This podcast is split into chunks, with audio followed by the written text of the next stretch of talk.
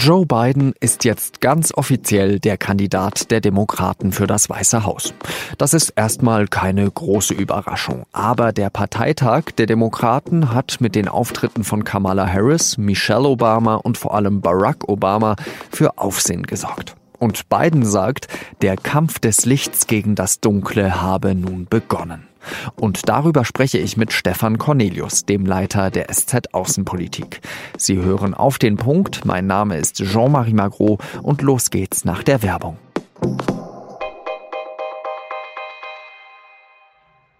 Joe Biden wählt bei seiner Rede auf dem Parteitag der Demokraten sehr pathetische Worte. We can choose a path of becoming angrier, less hopeful, more divided, a path of shadow and suspicion, or Or we can choose a different path and together take this chance to heal, to reform, to unite. A path of hope and light. Die nächste Wahl sei eine über zwei verschiedene Wege. Der eine sei der des Schattens und der Verdächtigungen. Der andere Weg einer der Heilung, der Hoffnung und des Lichts. Joe Biden ist jetzt ganz offiziell der nominierte Präsidentschaftskandidat der Demokraten. Und die haben sich so eingespielt wie selten in den letzten Jahren gezeigt. Bei dieser Wahl kommt es vor allem auf eines an. Donald Trump aus dem Weißen Haus zu jagen. Wie Kamala Harris klarmacht. Donald Trumps failure of leadership has cost lives and livelihoods.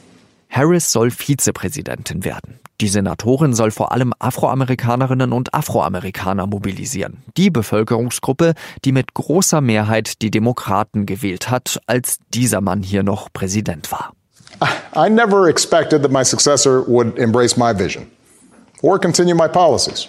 Er hätte nie gedacht, dass sein Nachfolger seine Politik fortführen würde, sagt der frühere Präsident Barack Obama. I did hope, for the sake of our country, that Donald Trump might show some interest in taking the job seriously. Aber er hatte zumindest gehofft, dass Donald Trump den Job ernst nehmen würde. Obama fuhr auf dem Parteitag eine frontale Attacke auf seinen Nachfolger, wie man sie in der Geschichte sehr selten gesehen hat. Der Feind ist also klar, das Ziel sowieso. Aber reicht es Joe Biden einfach nur gegen Donald Trump zu sein?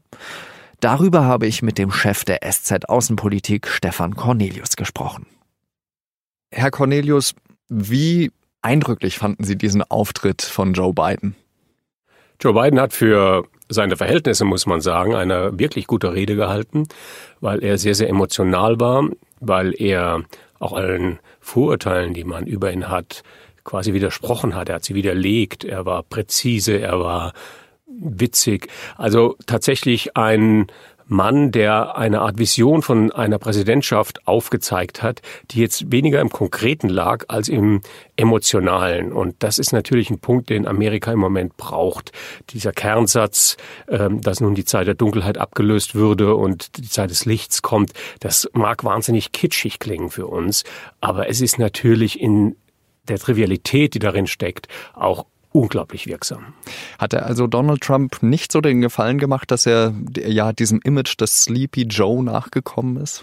Nein, Sleepy Joe gab es nicht an diesem Parteitag.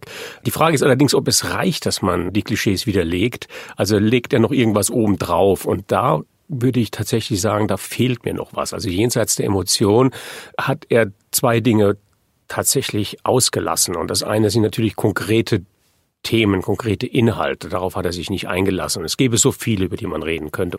Und das Zweite, was mir fehlte, war die Ansprache an die Wählerklientel, die die Demokraten verloren haben. Das sind die weißen Mittelstands- und Lower-Mittelstandsmänner. Die haben sich im ganzen Parteitag nicht wiedergefunden.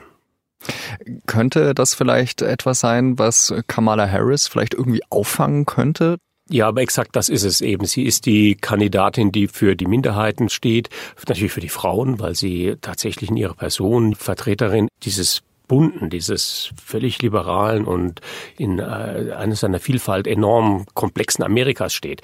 Aber sie ist eben auch nicht die Frau, die die Weißen anspricht. Sie ist vor allem fast schon ein Feindbild für den weißen Mann, der tatsächlich zum Kernklientel von Trump gehört. Also die Entscheidung Bidens oder überhaupt der ganzen Wahlkampfmaschine, dass man diese Wählergruppe ganz außen vor lässt, die war schon bemerkenswert. Also die Demokraten haben die aufgegeben. Ich hatte den Eindruck bei diesem Parteitag, dass eben eigentlich alle so in diese gleiche Kerbe gestoßen haben, mit Ausnahme vielleicht der Republikaner, die sich auf äh, Seite Bidens gestellt haben, also John Kasich und Colin Powell, der nicht auf dem Parteitag gesprochen hat, aber außerhalb. Aber ähm, wenn man sich die Reden angehört hat, sowohl von äh, Barack als auch Michelle Obama, wenn man sich die Rede angehört hat von äh, Kamala Harris, waren die ja eigentlich eben alle auf diesem Trip Hauptsache Donald Trump ist weg am Ende. Richtig. Trump ist das Feindbild. Trump wurde auch so positioniert. Interessanterweise nur in den ersten Tagen des Parteitags, am letzten Tag nicht mehr. Also Biden selbst hat das äh, ausgelassen. Ähm, nicht ganz, aber natürlich ist Trump für ihn jetzt ähm, nicht sozusagen der personalisierte Feind. Diese Rolle hat dann Obama übernommen. Und dieses Duell der Titanen, dieses Präsident gegen äh, Vorgänger, das fasziniert die Leute natürlich auch. Aber insofern ist die Rollenteilung bewusst gewählt.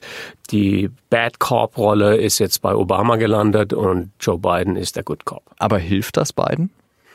Es nimmt ihm die Angriffsfläche. Also er wird von Trump jetzt nicht mehr so stark rangenommen, wie das vorher der Fall war.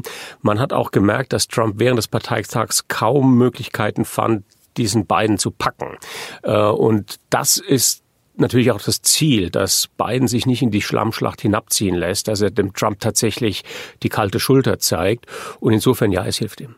Trump versuchte ja eben auch in den vergangenen Tagen schon, ja, an beiden vorbei sozusagen seine Kritik zu lancieren. Also ich kann mich erinnern, äh, der Wahlspot äh, der Republikaner, der da hieß, Biden möchte eben nur an die äh, radikale Linke, ähm, dann eben wurde Kamala Harris als radikale Linke identifiziert, dann übergeben, er ist nur der Übergangskandidat. Wirkt das? Das ist das Hauptnarrativ der Trump-Kampagne und das werden wir auch nächste Woche sehen, wenn die Republikaner dann ihren Parteitag haben. Da wird das Bild eines anarchistischen Amerikas gezeigt, das in Blut und Feuer äh, untergeht und natürlich die Demokraten dafür haftbar gemacht, weil diese Vorfälle vermeintlich in ihrer Zuständigkeit passierten.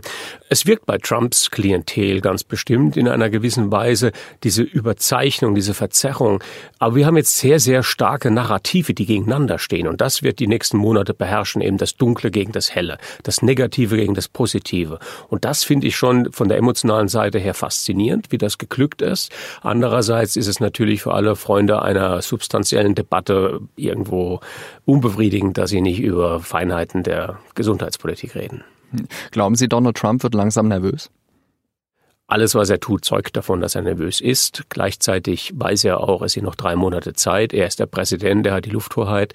Nächste Woche werden die Republikaner ihren Parteitag äh, machen und er wird tatsächlich diesen Parteitag auch nutzen, um nochmal diese Dynamik zu drehen.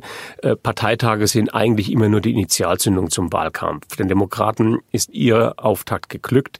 Die Botschaft steht, die Kampagne rollt, jetzt kommt die Gegenbewegung und dann wird eigentlich erst Wahl gekämpft. Da freuen wir uns drauf. Ganz herzlichen Dank, Herr Cornelius.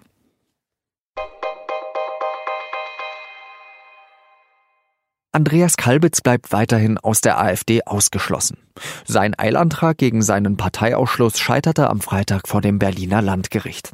Kalbitz AfD-Mitgliedschaft wurde im Mai vom AfD-Bundesvorstand annulliert. Der Grund, Kalbitz habe frühere Mitgliedschaften bei den Republikanern und einer inzwischen verbotenen rechtsextremen Jugendorganisation verschwiegen.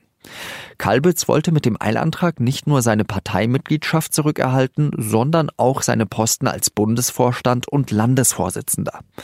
Jetzt muss er warten, bis das endgültige Urteil gefällt wird. Das kann aber noch mehrere Monate dauern. Man weiß immer noch nicht genau, warum der russische Oppositionelle Alexei Nawalny plötzlich erkrankt ist. Seine Freunde und Unterstützer vermuten ein Komplott des Kremls dahinter. Nawalny sei vergiftet worden.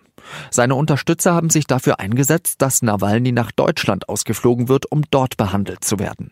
Eine Verlegung wurde aber abgelehnt. Die Klinik in Omsk, in der Nawalny liegt, hat außerdem für noch mehr Verwirrung gesorgt. Sie hat nämlich erklärt, Nawalny sei nicht vergiftet worden, sondern habe eine Stoffwechselstörung. Diese Begründung stößt nicht nur bei Nawalnys Familie, sondern auch in der deutschen Politik auf Skepsis.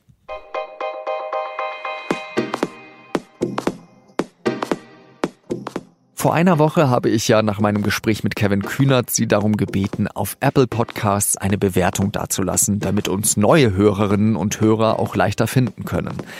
Ich wollte mich bei Ihnen bedanken, weil seitdem echt viele tolle Bewertungen eingegangen sind und auch sehr liebe Nachrichten darunter waren. Wenn Sie es noch nicht geschafft haben, überhaupt kein Problem. Wir freuen uns natürlich auch weiterhin über noch mehr gute Bewertungen. Und wenn Sie irgendwelche Anregungen, Kritik haben, dann wissen Sie ja, gibt es die E-Mail-Adresse podcast.sz.de, an die Sie immer und jederzeit schreiben können.